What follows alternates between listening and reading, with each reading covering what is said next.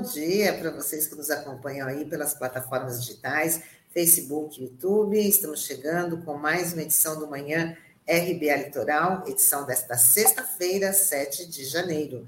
Junto comigo, Sandro Tadeu. Muito bom dia, Sandro. Olá, bom dia, Tânia. Bom dia, Taigo. Bom dia, Norberto, que estão aqui nos nossos bastidores. E um bom dia especial a todos os internautas da RBA Litoral.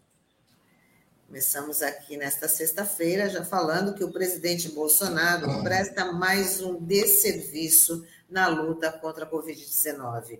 Ontem ele voltou a atacar a Anvisa, questionou a vacinação infantil e, mais uma vez, divulgou fake news sobre o coronavírus. Minimizou o número de mortes de crianças por Covid, dizendo que é quase zero só que, segundo o Ministério da Saúde, a doença já matou 308 crianças entre 5 e 11 anos desde o início da pandemia.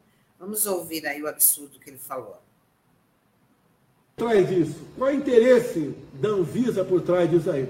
Qual é o interesse daquelas pessoas taradas por vacina? É pela sua vida? É pela sua saúde? Se fossem, estariam preocupados com outras doenças no Brasil, que não estão. Então peço, como se trata, como se trata de criança, não se deixe levar pela propaganda. Converse com os seus vizinhos. Quanto garoto contraiu o convite não aconteceu absolutamente nada com ele?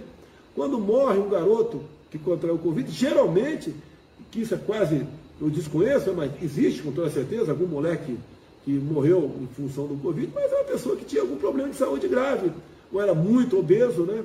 tinha alguma outra comorbidade qualquer. Então essa questão, você tem que tomar cuidado, que os efeitos colaterais futuros a gente não sabe quais serão ainda. E é quase impossível se discutir esse assunto.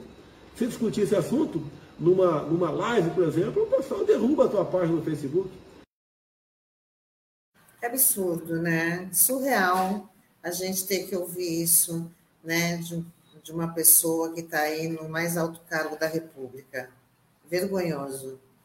É, não, é, é, lamentável, né, Tânia, porque a gente ouvir esse tipo de declaração, né, que foi justamente numa para uma entrevista, né, uma TV chamada Nova Nordeste, que é do, de Pernambuco, onde ele falou claramente sobre isso, né, na manhã de ontem, dizendo que não vai vacinar a filha dele, que tem 11 anos, é, novamente voltou a acusar os técnicos da vacina de terem algum tipo de interesse, né, na liberação da vacina. Ontem também ele falou da, daquela questão da é, ainda sobre a vacinação, né, de pessoas que são é, que são taradas por vacinas, né, um termo totalmente é, inaceitável, né, enfim, e é mais uma vez, né, esse tipo de declaração que ele que ele dá, desestimulando a adesão dos pais à imunização dos filhos, é um ato lamentável, irresponsável, né, e que pode custar vidas, né, porque é, ainda se a, a vacina está disponível, né, e você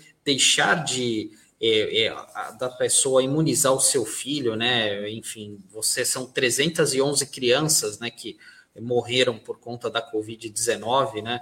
É, então, aqui no país. Então, já que a gente tem a vacina, a gente deveria, de fato, né? É, estimular isso para proteger as nossas crianças, né? Que uma vida que seja perdida por conta da Covid, que já tem vacina agora, né? E a gente conseguir salvar, é, é excelente, né? Então, é, então é, é, de se lamentar, né? Enfim, é até difícil falar depois que é tanta coisa que vem na nossa cabeça, né? Eu, principalmente, eu que tenho filho pequeno, né? Justamente nessa faixa etária, então realmente é, é complicado, né? E a própria Sociedade Brasileira de Pediatria ontem, né, acabou falando sobre isso sem citar o nome do Bolsonaro, né? Mas fez uma nota dura dizendo que a população não deve é, temer a vacina, né, mas sim a doença que ela busca prevenir. E é justamente isso, né, porque o objetivo das vacinas é, justa, é justamente prevenir a morte, a dor, sofrimento e internação independente da faixa etária, né? Então, é para isso que anos de estudos são feitos, né? Muitos profissionais se dedicam, é, cientistas, né? Justamente para preservar vidas, né? E quando a gente se vê um presidente da República falando algo nesse sentido, né? Mostra que é, realmente onde a gente vai parar, né? E, o e Brasil está desgovernado, né? O, o Sandro, é só para, antes de você passar para o próximo assunto, só para ressaltar que ele desmente o próprio Ministério da Saúde, porque os dados de morte de, crianças na faixa etária de 5 a 11 anos, eles são do, do Ministério da Saúde, então ele acaba desmentindo o seu próprio governo, né? E isso pode, não tem, pelo menos a gente vê aí que não está tendo nenhum tipo de consequência. É, não, e o discurso que ele fala, ah, que eu não conheço nenhuma criança que morreu de Covid, até deve ter e tal, né? Assim, colocando em xeque, né, essas informações, né? Então, aí cria, é, a partir disso, são criadas aquelas teorias da conspiração, né? Dizendo, olha, que estão querendo inventar dados, aí daqui a pouco vão dizer que as prefeituras fazem isso para querer arrecadar mais dinheiro, né? Como a gente viu no começo da pandemia, né? Ah, que a as prefeituras inflavam isso, esses números para poder receber mais recursos do governo federal, né? Esse tipo de besteira, né? Enfim, mas é, é, é de se lamentar.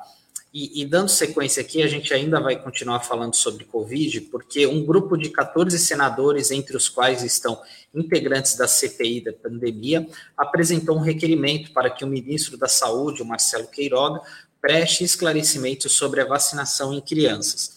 Os senadores também pedem informações do cronograma para combater a reinfecção por influenza e Covid-19. E Queiroga também está na mira do Conselho de Secretários Municipais de Saúde do Estado de São Paulo. A entidade protocolou um processo ético contra o ministro Queiroga pela demora na imunização de crianças contra a Covid-19.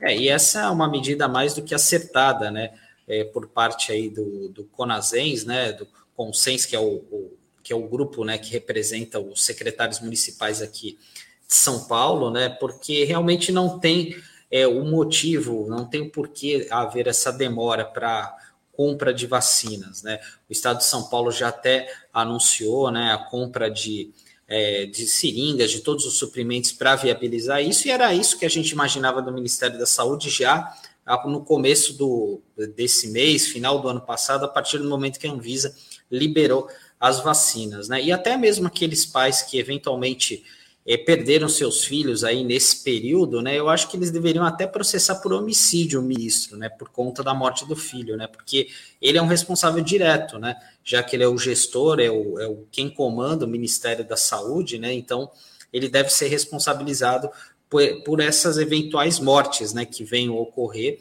é, já que por conta dessa demora em liberar as vacinas as pessoas. Né? E agora, é, essa decisão aí desse grupo de senadores, é um grupo importante, 14 senadores, pedindo é, várias informações é, relacionadas à questão da Covid, das doses, enfim, até porque realmente precisa ter uma, uma resposta mais clara por parte do Ministério da Saúde, até pelo pela quantidade de casos que a gente tem visto aí de Covid-19, né? Aqui na, a gente pegando o nosso ambiente micro aqui da Baixada Santista, a gente tem visto um número maior de casos, né?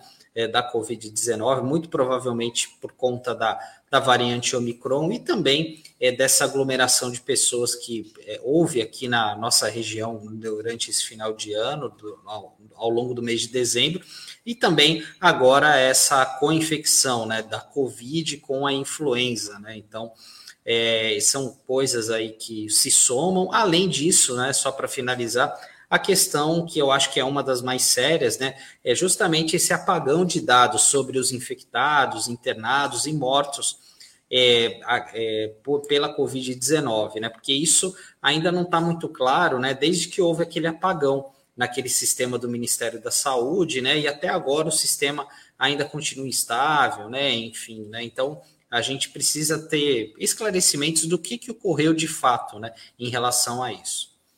E pelo que a gente observa, né, Sandro, os especialistas, as pessoas que dependem desses dados do, do Conect SUS, estão trabalhando aí no escuro, porque não só as informações da, da, da do coronavírus, né, em relação às vacinas da, contra a Covid-19, mas também em relação à gripe influenza, que está aí com esses, essa reinfecção, né, é o contágio desse, desses dois vírus, tanto da influenza quanto do, do coronavírus, né.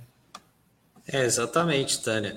É, e, e, e, realmente é algo complicado, né? Porque a gente precisa estar atento, né? Essa questão da Covid, ela não acabou, né? E a gente precisa é, cobrar, né? Das autoridades. Os senadores estão fazendo correto, né? Enfim, estão cobrando o Ministério da Saúde e até a gente estava comentando antes de entrar aqui no ar, né? Da, mais uma entrevista desastrosa aqui do Queiroga, né? Enfim, falando que ele foi cobrado, né? Sobre essa questão é, do vazamento de dados né, de médicos pró-vacina, né, que participaram daquela audiência pública realizada anteontem, né, e o ministro ainda sai pela tangente dizendo que ele é ministro da Saúde, não é fiscal de dados do Ministério. Né? Então, é assim, mostra mais uma vez o quanto a gente está perdido né, nessa questão da pandemia, apesar da gente ter um titular de pasta que é médico. Né? Então, é lamentável mais uma vez essa postura do ministro Queiroga.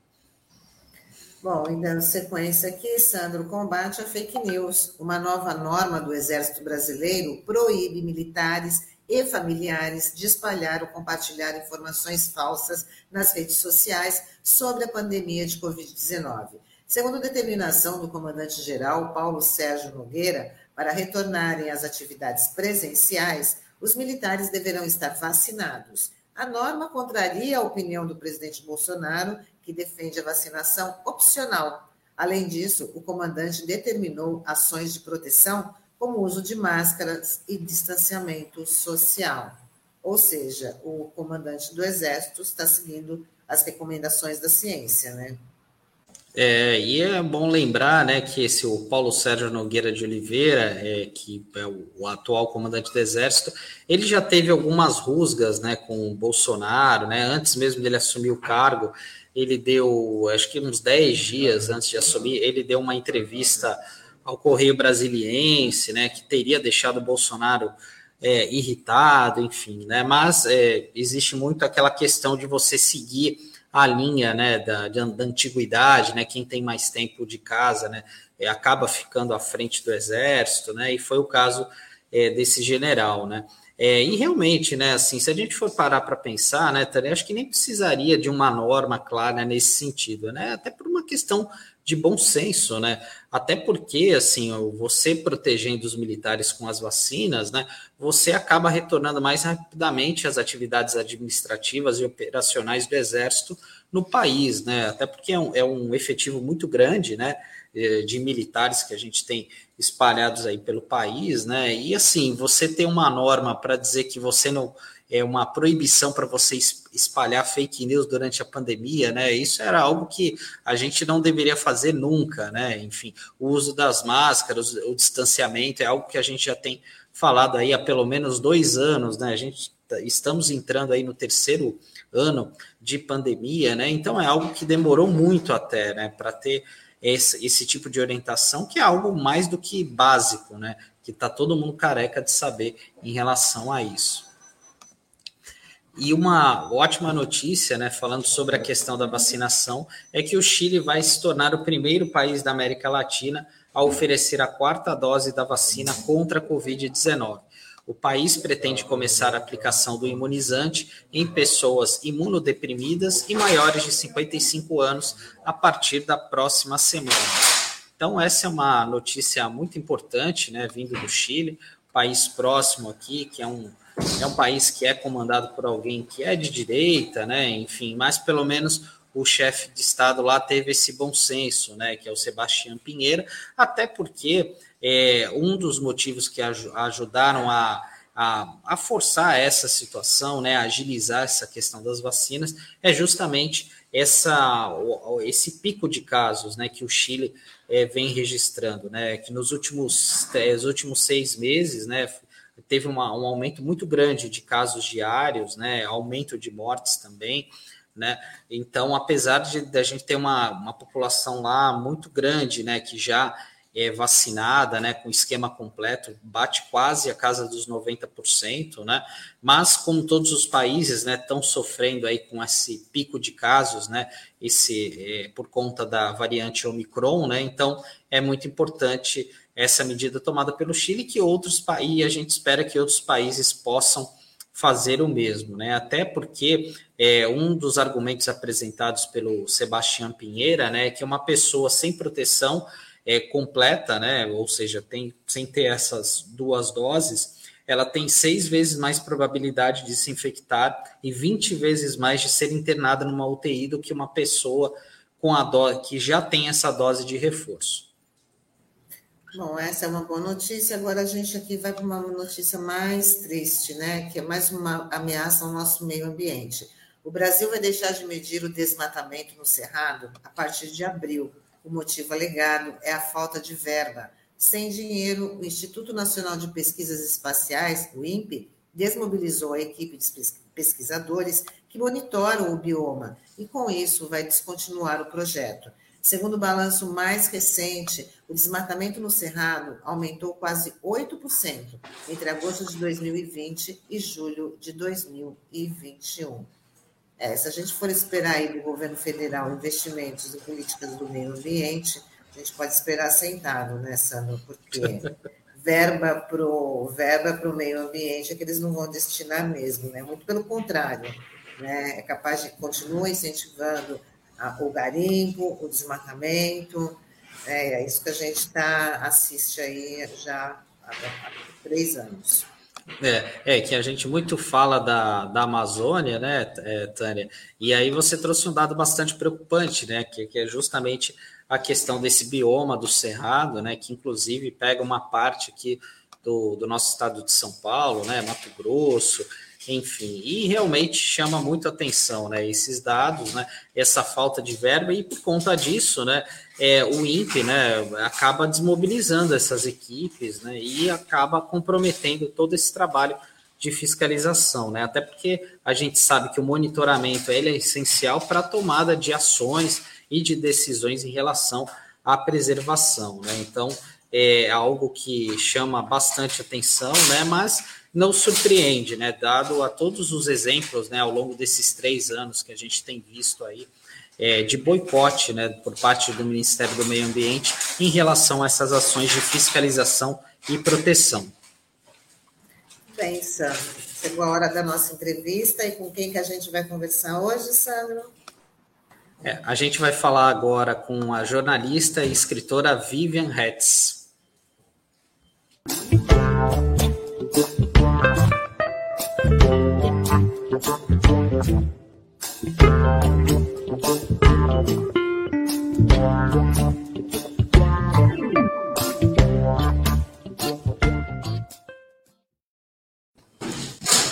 Olá, bom dia, bom Vivian. Dia, Como vai? Bem? Bom dia, obrigada pelo convite. Estou muito feliz de estar aqui com vocês hoje. Bom dia, Vivian. Seja bem-vinda aqui no nosso obrigada. Manhã RBA Litoral. Seja bem-vinda, Vivian, aqui no RBA Litoral. Às sextas-feiras, normalmente, a gente abre espaço aqui para a área cultural, né? A Vivian, como eu falei, ela é jornalista, escritora, publicitária também, né, Vivian? Também, Sandro. Também. E, e, estudei com você na faculdade. É verdade. A Vivian, nós fomos, se formamos juntos na Universidade Católica de Santos em 2006, né? Já temos aí 15 anos, né? Dessa caminhada, né, Vivian? E eu, eu queria já te perguntar em relação a isso, né? Você que trabalhou em grandes veículos, trabalhou na Folha, no UOL, também hoje trabalha na comunicação do Instituto Butantan, né? Até depois, se der tempo, a gente fala um pouquinho sobre isso. É, eu queria saber como é que foi essa trajetória aí para você se dedicar ao livro, né? O seu, seu primeiro livro, o romance, o Martina, né? Eu queria que você falasse um pouco sobre isso. É, bom dia, obrigada novamente pelo convite. Então, é, é, uma luta, né? Porque eu acho que escrever livro no Brasil, a gente tem que dar um jeito e encaixar quando você não é contratada para isso. Então, foi mais ou menos assim. É, eu já não estava trabalhando em redação, e a gente sabe que trabalhar em redação toma praticamente quase todo o tempo. E eu já estou há sete anos trabalhando na área da saúde, aqui em São Paulo. E na época eu tinha um projeto né, da, da prefeitura, da, da Secretaria do Estado que era com o Banco BID. E, e eu estava assim, já fazia uns dois anos lá. E, e um dia eu estava no metrô indo para o trabalho e comecei a ficar um pouco assim ansiosa. Eu falei, nossa, tô com uma história aqui na cabeça, né? Eu preciso sentar e escrever. E nesse dia eu cheguei um pouquinho mais cedo, eu já morava aqui em São Paulo com meu filho pequeno, e aí eu, eu escrevi. Aí quando eu vi, eu tinha 20 páginas escritas, e aí eu comecei a encaixar. Então eu chegava mais cedo, escrevia na hora do almoço, à noite eu escrevia também, e eu não me forçava muito, não. Então, assim, é, quando um dia que, tava, que eu estava bem para escrever, eu escrevia. Teve mês que eu não conseguia escrever, aí eu retomava. Mas como a, a, a ideia, a concepção da história já estava um pouco pronta na minha cabeça, eu acho que eu já eu não perdi assim muito o fio da meada. Mas foi, é meu primeiro romance, né? Foi meu primeiro, minha primeira experiência escrevendo uma história mais longa. E eu acho que eu fiz isso ao longo de um ano. E aí, quando eu terminei, eu queria que alguém revisasse. Eu queria também né, uma, uma opinião de alguém de fora para saber se o que eu tinha escrito era legal, era interessante para as pessoas. E, e aí foi aí que eu tive um pouco de sorte, porque eu sabia que quando você termina um livro, você tem que colocar ele debaixo do braço, bater em cada editora e tentar vender, né? E, e eu, eu sabia que isso não era fácil. Então, é, a pessoa que revisou o meu livro, que é a Sandra, ela tinha uma experiência larga né, em, em revista, ela, ela, editava a revista Cult, e ela falou: Olha, Vivian, eu, eu tô querendo abrir uma editora só para mulheres. E, e, eu já tenho várias é, autoras aqui com poemas, e eu, você seria o meu primeiro romance. Se eu gostar do seu livro, se eu achar que, que ele vale a pena, né? Não, não com essas palavras, mas é, a gente pode lançar. E eu falei, bom, fiquei com aquela boa expectativa e no fim deu tudo certo. Então, acabou que foi mais fácil do que eu esperava, mas é uma luta, né? A gente tem que pegar o livro, é, divulgar, fazer release atrás, porque é, é, um mercado assim bem, bem, bem concorrido. Bom, Vivi, eu queria até que você continuasse falando do, do livro, né? Que ele trata aí da relação de poder, né? Entre homens e, e mulheres no, no, no âmbito profissional. Queria que você falasse um pouquinho mais sobre isso e se você, assim, é uma, é uma experiência própria, né? É, é, livro pode ser é um romance, mas queria que você falasse dessa relação mesmo de poder no ambiente de trabalho, você que já tem uma trajetória aí tão grande, que pode aí estar contando para gente. Bom, é, o, o, livro, é, ele me ajudou muito a lidar com o luto da perda da minha avó. Minha avó faleceu em 2015 e eu sempre tive mulheres muito fortes na minha família e minha avó era uma delas. Então, é, ela tinha várias histórias é, boas que ela escrevia e que ela tinha vontade de registrar. Então, a Martina, ela vem morar em São Paulo com a avó, que é minha avó. A Martina não sou eu, mas ela é minha avó.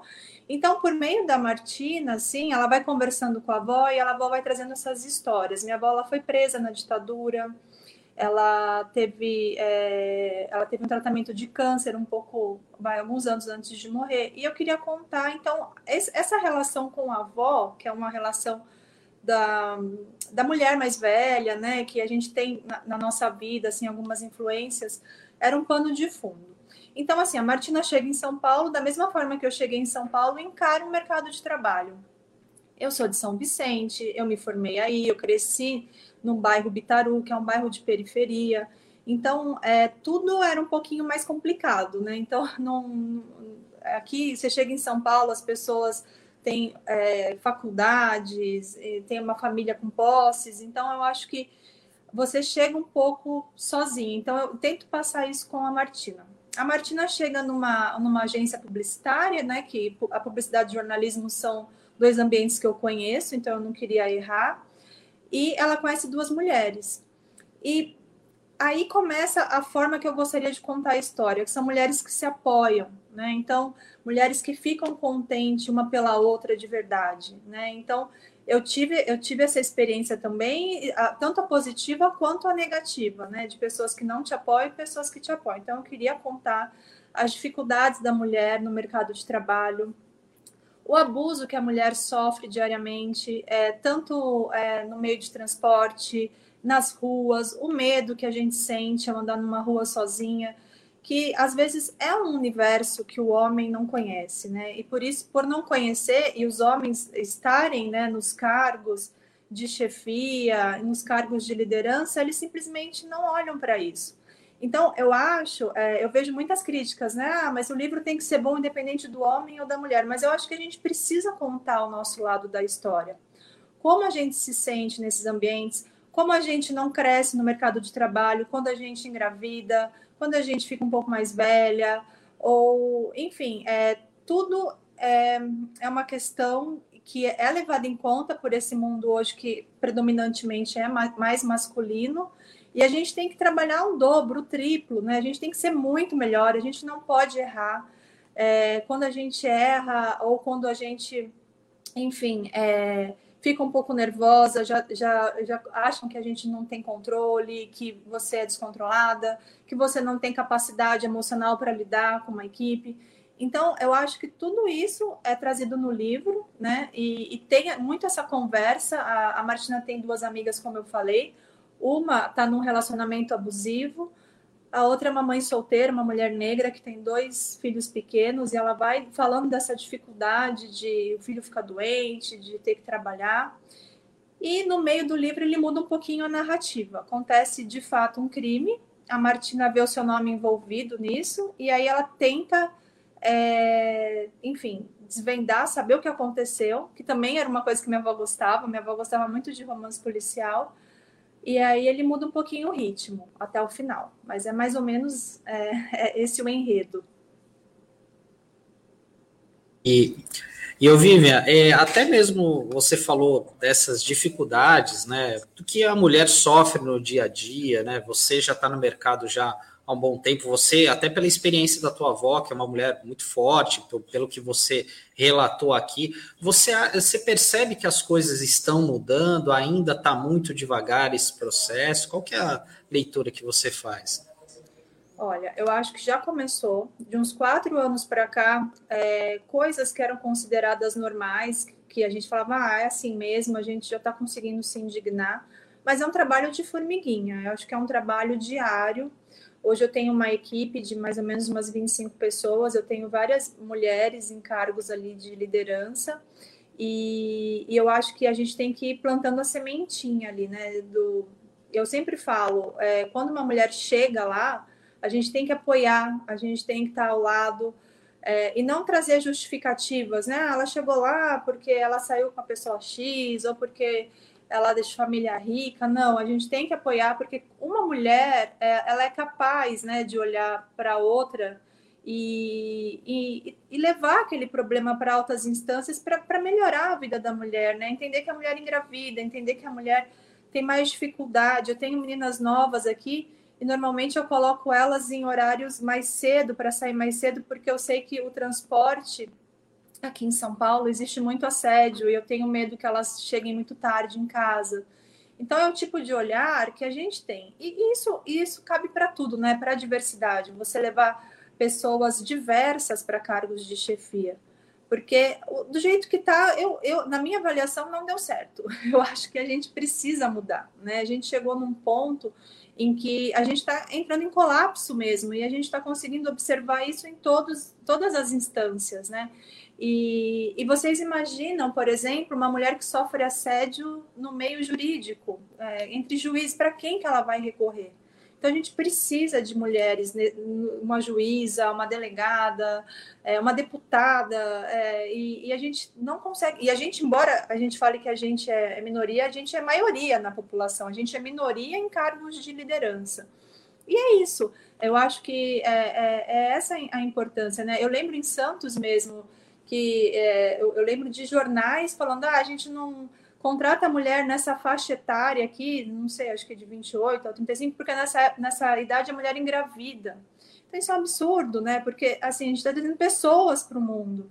A gente tem que formar essas pessoas. E, e a equipe, ela tem que ser formada de uma forma que você ajude quem tem dificuldades, a pessoa que está doente, ou aquela pessoa que é, não teve uma boa formação, mas que está tem oportunidade com salário, fazer um curso de inglês, por exemplo, ou, ou, você pode falar, olha, lê esse livro aqui que você vai, vai te ajudar, porque talvez na escola você não tenha tido esse, né, essa, essa oportunidade. Então, eu acho que assim é, a gente tem que fazer alguma coisa quando a gente chega nesses cargos. A gente tem que olhar para essas pessoas e a gente está aqui para se ajudar, não para eliminar aqueles que a gente considera mais fraco ou menos favorecido. Então, é, é o que eu humildemente tento fazer, assim, na minha vida.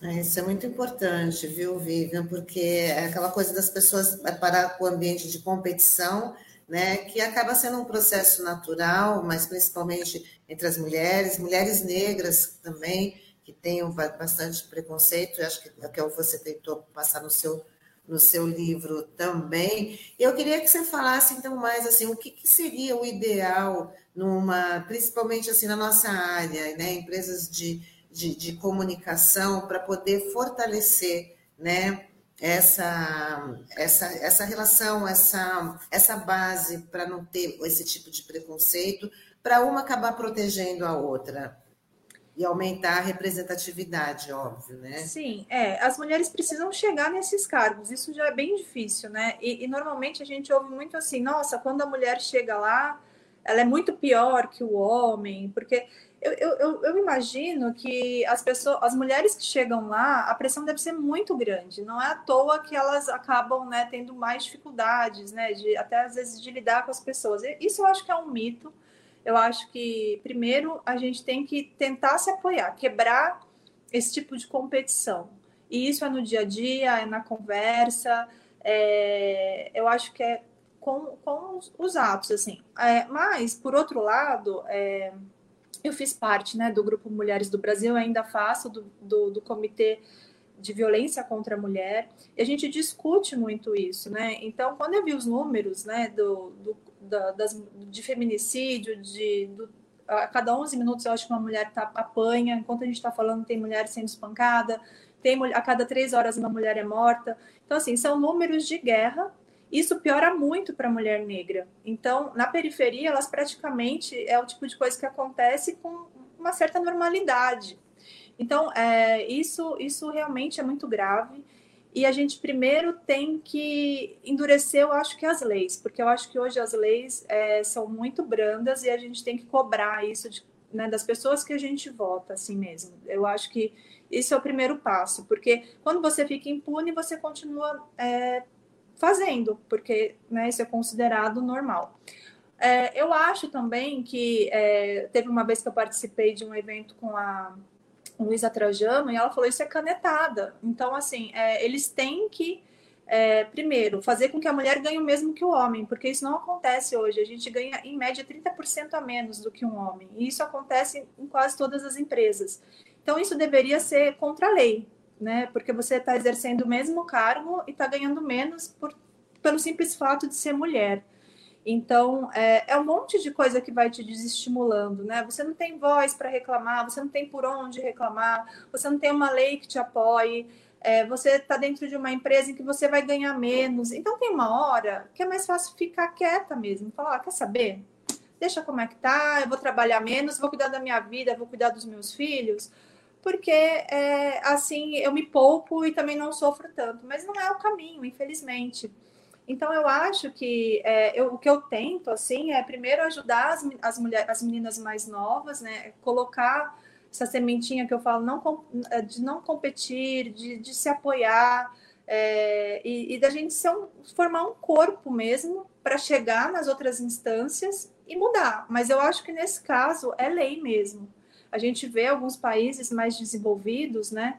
Em que isso não é possível mais. A empresa que fizer isso, ela vai pagar uma multa. Então, é, a gente precisa fazer, fazer isso aqui também e, e lutar. É, eu, eu, acho que hoje eu, eu vejo as mulheres que, que, tão, é, que conseguem chegar em lugares e falar e se expressar. É, existem pessoas, né, é, mulheres líderes, é, mulheres que falam bem, que se expressam bem, que conseguem explicar para as pessoas o que é o feminismo, porque a gente, né, até hoje tem que ficar explicando, olha, feminismo não é a mesma coisa que machismo, olha, eu sou feminista aqui, eu tô aqui, é, não, não tenho é, determinado vai, característica física, o que é um absurdo, porque a mulher pode ser o jeito que ela quiser, né? Ela pode ter o corpo que ela quiser, mas a gente é, tem pessoas que acreditam que a feminista é uma mulher com determinado tipo físico, então você vê mulheres lá é, super vaidosas, casadas, com filho, falando: olha, eu também sou feminista, eu entendo que ela, né, o, que, o que é esse movimento, a importância desse movimento, porque a gente só vai ter uma sociedade mais justa quando a gente for igual. Enquanto a gente tiver essa desigualdade social, a gente nunca vai se desenvolver. Vai, então as pessoas têm que entender isso. É, é, e, a, e, a, igualdade ela vem por é, pessoas diversas chegarem a cargos de chefia, na minha opinião. Vivian, eu queria que você, você já tinha lançado o livro já há algum tempo, né? E eu queria que você falasse assim relatos que você recebeu de mulheres e até mesmo de homens, né? É, após ler o teu livro, né? Se de uma certa forma ajudaram a abrir um pouco a cabeça, né? Dessa, como você explanou tão bem, né? Porque a gente vive é numa sociedade ainda machista. Muitas vezes as, as mulheres crescem e continuam com esse especialmente por conta da criação que receberam, né? Enfim, muitas das coisas acham que a culpa é da mulher, acabam é, se culpabilizando, né? Muitas vezes, como nesse caso, questão de assédio, né? Como você é, disse, né? Eu queria que você falasse um pouco a respeito das opiniões, assim, da, que as pessoas tiveram após ler o teu, o teu livro.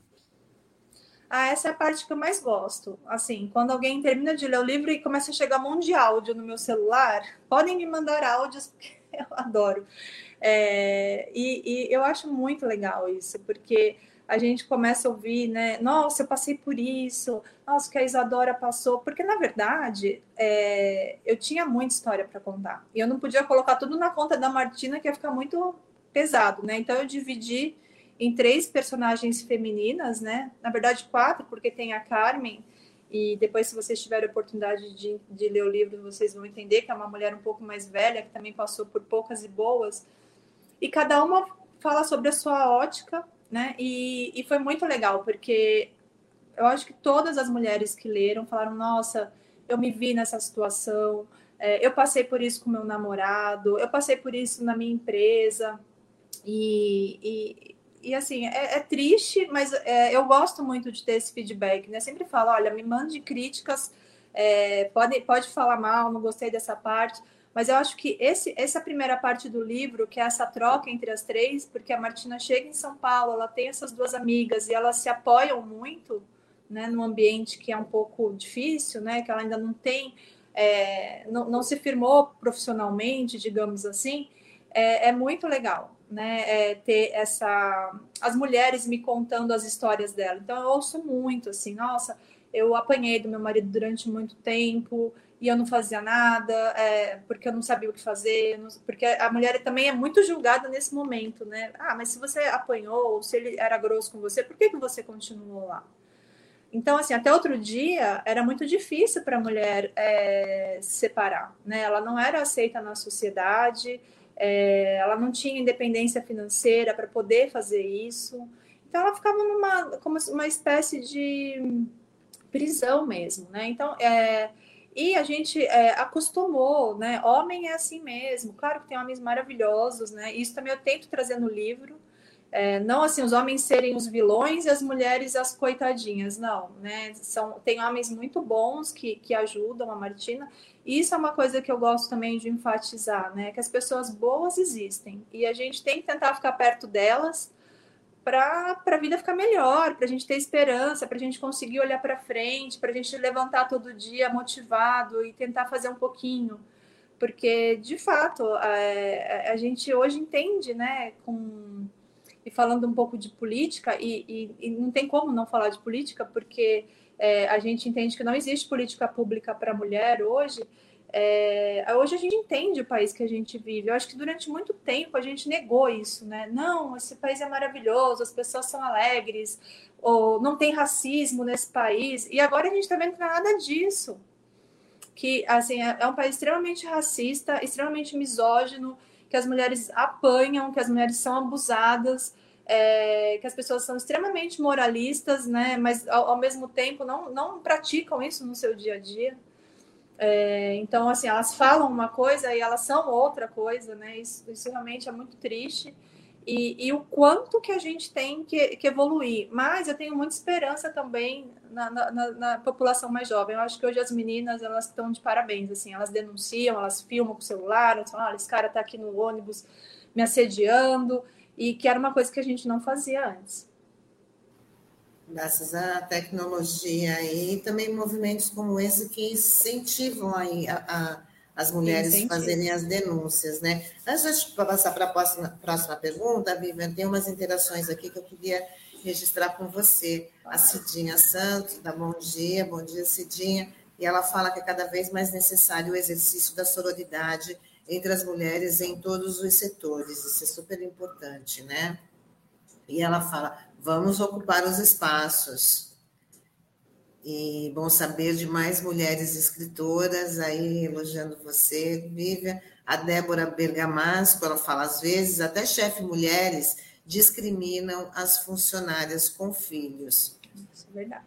É bem, é bem estranho, mas a gente vê muitos casos assim, né? E a Cidinha fala: vivemos numa sociedade onde o machismo e racismo estruturais são muito fortes, principalmente no Brasil. Então, também somos afetadas por tudo isso. E o que eu queria te perguntar, e a Tânia Hetz Lute, Lute é minha fala, tia. Ah, é verdade. madrinha. Tudo é tratado como normal. E está dizendo que o país é um país machista. Né? E me achará também isso, né? a mulher separada era vista como prostituta. Sim. É, isso há pouco tempo atrás. A Lucelena Góes Emerick, ela fala, é uma luta árdua para as mulheres, verdade. E a Cidinha fala, é fundamental que homens e mulheres combatam o machismo, o racismo e a misoginia. Precisamos do envolvimento de todos, de todos, todos e todas. É, Vivi, o que eu queria te perguntar, assim, dentro desse ambiente do, do jornalismo, né? O que a gente tem acompanhado aí nos últimos anos é o desrespeito do governo com a imprensa, principalmente na figura da jornalista. Né? Muitas são atacadas, desrespeitadas. Né? Inclusive, teve o caso da Patrícia Campos Melo, que ali foi super. Ah, conseguiu ganhar a causa, mas passou um bocado, foi totalmente desrespeitada, tentando ser desacreditada né? E ela fazendo o papel dela, trazendo as informações necessárias para poder compartilhar aí com, com a população.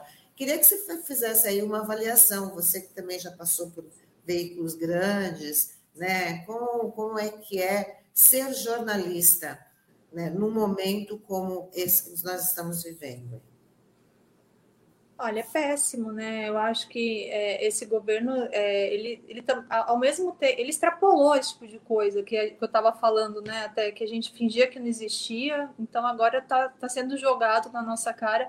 E, e, e como todo um governo ditatorial, eles são contra a imprensa livre, porque eles não querem críticas, eles não sabem lidar com, com crítica, né? O Bolsonaro, qualquer pergunta que você faz para ele que ele desgosta, ele levanta, ou ele xinga, ou ele insinua, né? Que a pessoa já insinuou, insinuou que o repórter é, era gay, já falou para ela, para Patrícia, falou, enfim, palavras super de baixo calão eu acho que o Bolsonaro ele não tem admiração por mulheres, né? Você não vê mulheres em volta do Bolsonaro. Isso já foi até falado. É, quando muito você vê a mulher dele ali, né? A primeira dama. Ele não é uma pessoa que admira mulher, mulheres, que fala, né? É, e, e, aquele velho discurso, né? Ah, mas eu tenho aqui quem, quem chega, né? A, a, até aqui. Se fosse uma mulher, eu teria trazido a mulher. Ele sabe que isso não é verdade, né?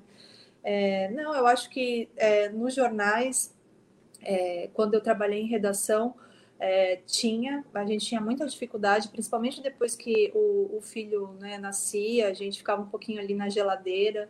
É, eu tive uma, a gente tem uma pausa, acho que durante uns dois anos, assim, você fica um pouco ali de, como se fosse café com leite, sabe? E, e, a gente sabe que a criança fica doente, que você tem que deixar muitas vezes a criança numa escolinha e, e fica doente toda hora e você está ali tentando equilibrar né, aqueles pratos ali, as duas coisas, o trabalho, a casa. É, é muito difícil, é muito cruel, é muito difícil. Né? O, o nosso, a nossa licença maternidade é extremamente curta. Quando você volta para trabalhar, a criança às vezes nem, tá, nem consegue sentar ainda, né? No meu caso foi assim, meu filho tinha quatro meses. E, e, é muito angustiante, muito, assim, é, é realmente muito difícil. E, e, você acaba tendo que fazer essa escolha muitas vezes, né? É, será que eu vou ser mãe ou será que eu vou ser é, profissional?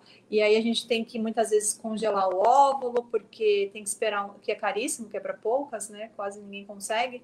mas para poder, em um momento em que vocês tenham uma situação financeira e profissional um pouco mais resolvida para poder e, e, na verdade esse dia nunca chega, né? Porque você nunca você nunca nunca é um momento perfeito para você ter um filho. Ou você tem naquela época que você pode ter, ou você não tem mais, assim, não tem muito o que fazer.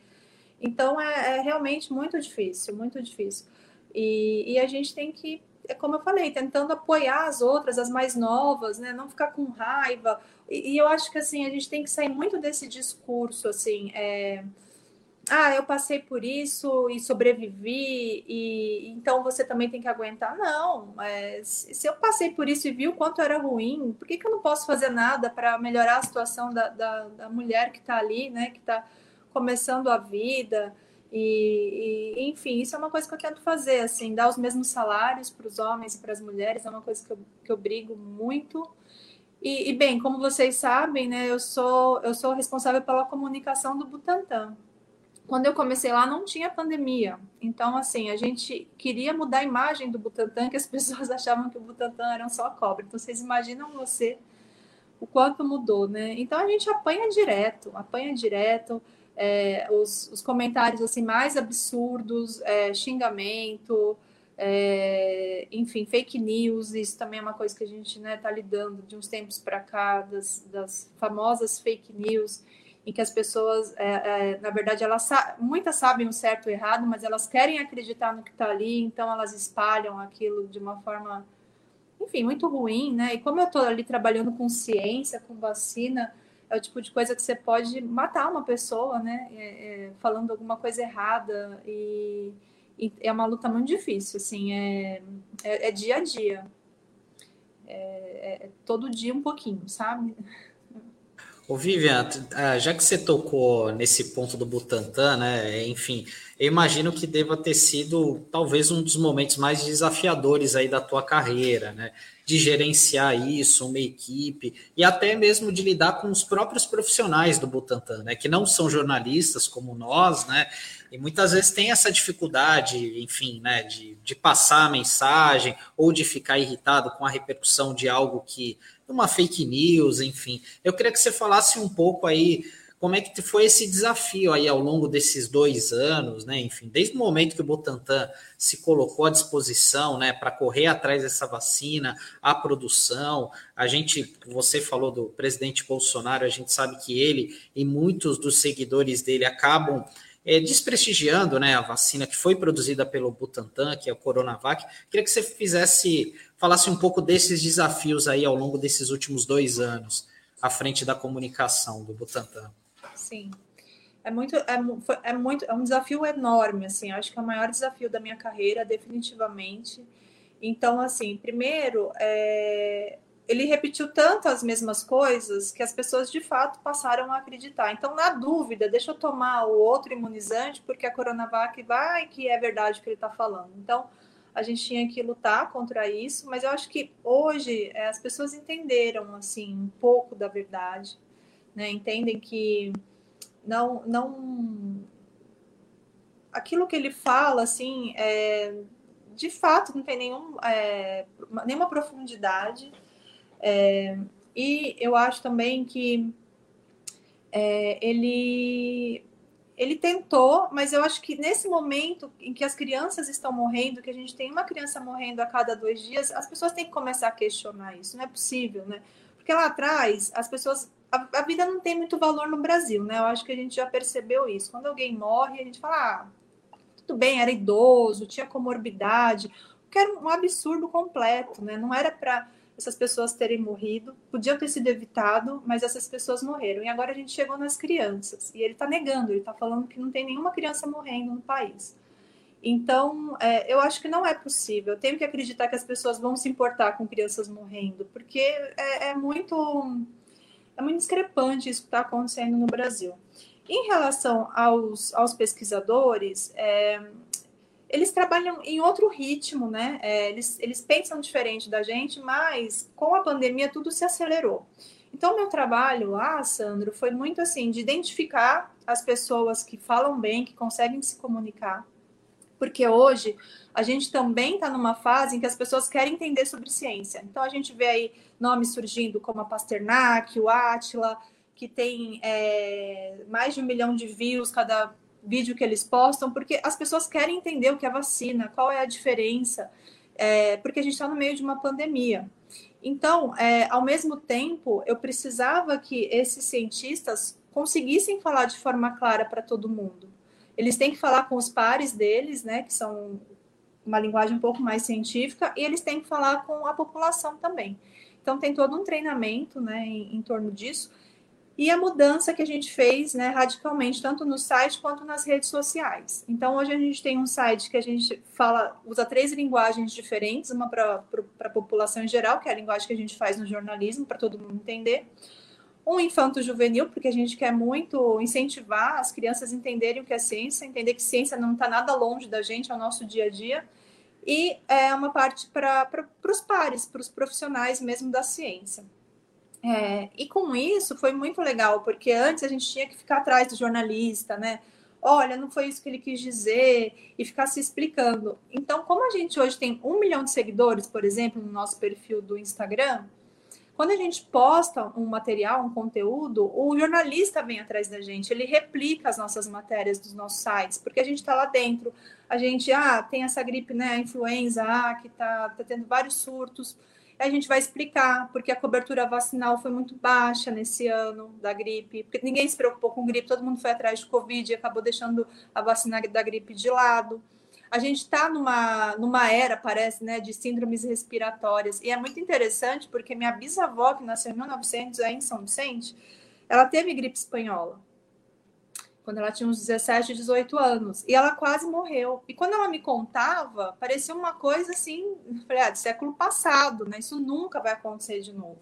E está acontecendo de novo, né?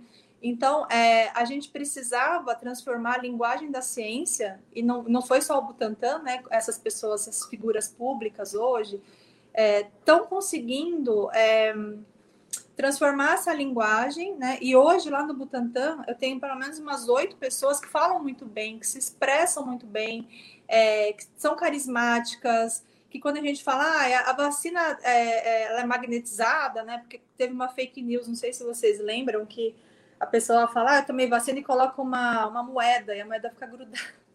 A gente o tem que explicar, né? às vezes assim, a gente tem, que, a gente tem que explicar o absurdo. Fala, não, isso aqui ninguém vai acreditar, não é possível. Aí a pessoa acredita, aí você tem que ir lá e falar, olha, a vacina não faz isso. Mas a gente também tem que pensar que é, a pandemia ela veio no, num, num, momento em que existe um, um movimento anti-vacina mundial, não é só no Brasil né? A gente acabou de ver aí o tenista, né, que vai ser deportado da Austrália porque se negou a tomar vacina. Então, assim, é, é, é momento de falar de ciência, porque é, como a ciência eliminou diver, diversas doenças, né, sarampo, poliomielite, e, e, essas últimas gerações não sofreram essas sequelas, porque antigamente a gente via, né, pessoas, enfim, com sequelas na rua, a gente não vê mais. Então, para essas pessoas, essas doenças não existem mais. Só que elas existem elas podem voltar. Então, a gente tenta ver como uma oportunidade de levar essa informação de forma correta. E eu acredito que, por mais que a pessoa tenha desejo de acreditar em determinadas coisas, e a gente tem isso, né? É, a, o conhecimento, uma hora ele vence. Não é possível, assim, sabe? Porque a gente tem fatos reais acontecendo. Muito bem. Vivian, a gente já está chegando aqui no finalzinho da nossa conversa, mas eu queria retornar assim para você falar um pouquinho mais do seu livro. Como é que a gente pode adquirir? Aonde que se tem algum site aí que também está na, tá nas livrarias, nas lojas físicas, mas aonde que a gente pode adquirir? Você falasse aí como para os nossos internautas. Olha, em Santos está na Realejo, acho que todo mundo conhece, né? A livraria Realejo está lá disponível. Quem quiser lá tomar um café com o Zé, ele é super simpático, ele vai indicar vários livros. Eu acho que é importante a gente manter né, esse hábito da leitura, porque afinal de contas estamos mais em casa, vamos ficar mais tempo em casa a partir de agora, provavelmente. Infelizmente a pandemia não acabou. E ele também está disponível na Fêminas, é arroba Fêminas é, que é, é uma editora só de mulheres, tem obras belíssimas lá, muitas mulheres negras, tem um selo só para mulheres negras que fazem poesia e tem um perfil disponível tanto no Facebook quanto no Instagram. É, tá escrito Fêminas aí no cantinho do lado direito, né? e arroba Fêminas. E, e, e tá lá, tá, tá, tá disponível uma lá também para comprar. Somos ainda um selo pequeno, mas temos é, a esperança de que ele cresça no próximo ano, porque a gente teve essa pausa né, na pandemia.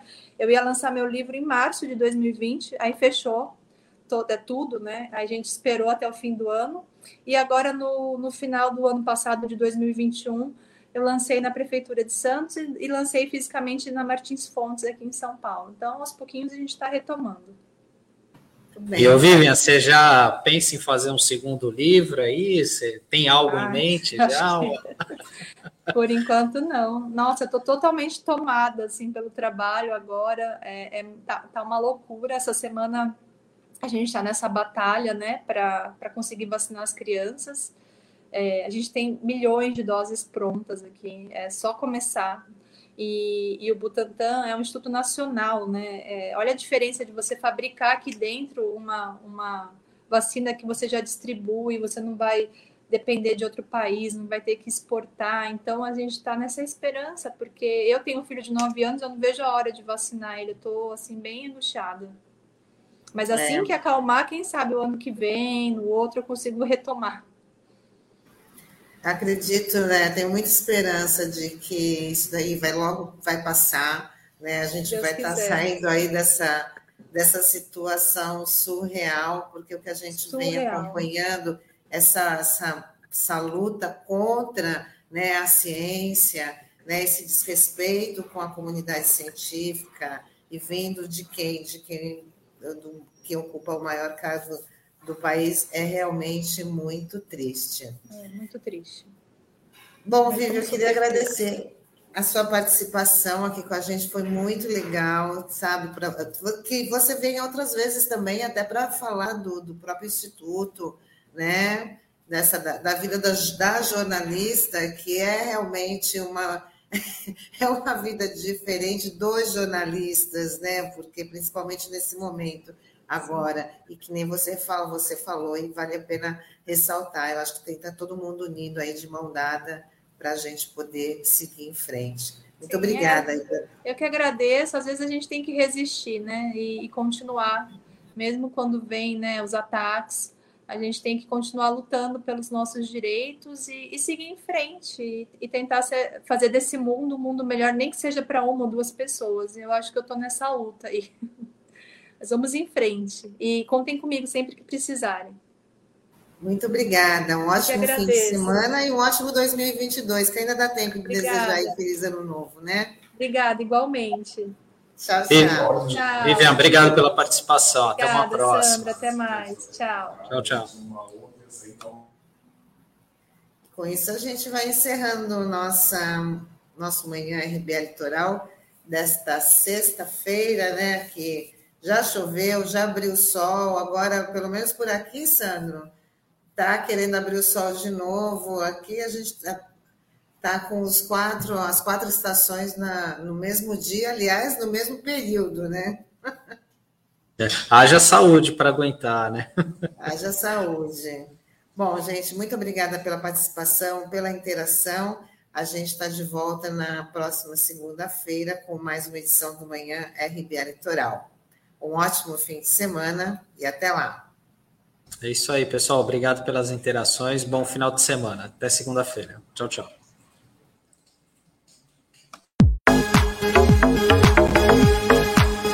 A Rádio Brasil Atual Litoral é uma realização da Fundação Setaporte, apoio cultural do Sindicato Setaporte.